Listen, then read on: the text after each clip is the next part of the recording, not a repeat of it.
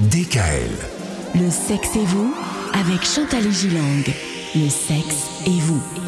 On parle du couple ces euh, jours-ci avec Chantal. Euh, le couple qui, euh, on l'a dit, à une certaine époque se formait vraiment totalement par intérêt. À l'époque, on voyait plus les tribus réellement que le couple. Euh, c'est peut-être un petit peu moins le cas aujourd'hui, mais quand même. Malgré tout l'amour que l'on se porte, et on en parlait quand on disait les mythes, euh, euh, les, les- les belles histoires, euh, le couple se forme également par intérêt, à la fois un intérêt logistique et un intérêt sécuritaire.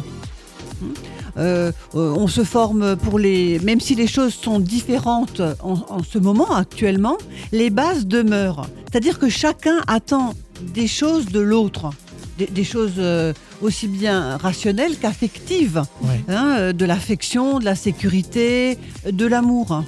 Oui, ben oui, c'est la base, j'ai envie de dire. C'est la base. Et cette base met un, un- un contrat en place. Alors c'est un contrat tacite, mais euh, il met un contrat, elle met un, un contrat en place. On, on renonce, en se mettant en couple, on renonce à sa liberté Puis on renonce à tous les autres normalement, non et on renonce à tous les autres.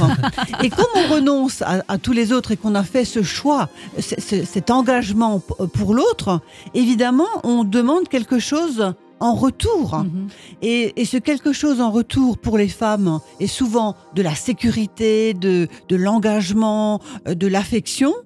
Et pour les hommes, euh, c'est d'avoir une sexualité épanouie. Eh oui.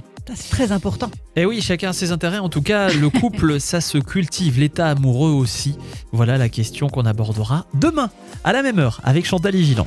Retrouvez l'intégralité des podcasts Le sexe et vous sur radiodécal.com et l'ensemble des plateformes de podcasts. Le 6, on peut le faire en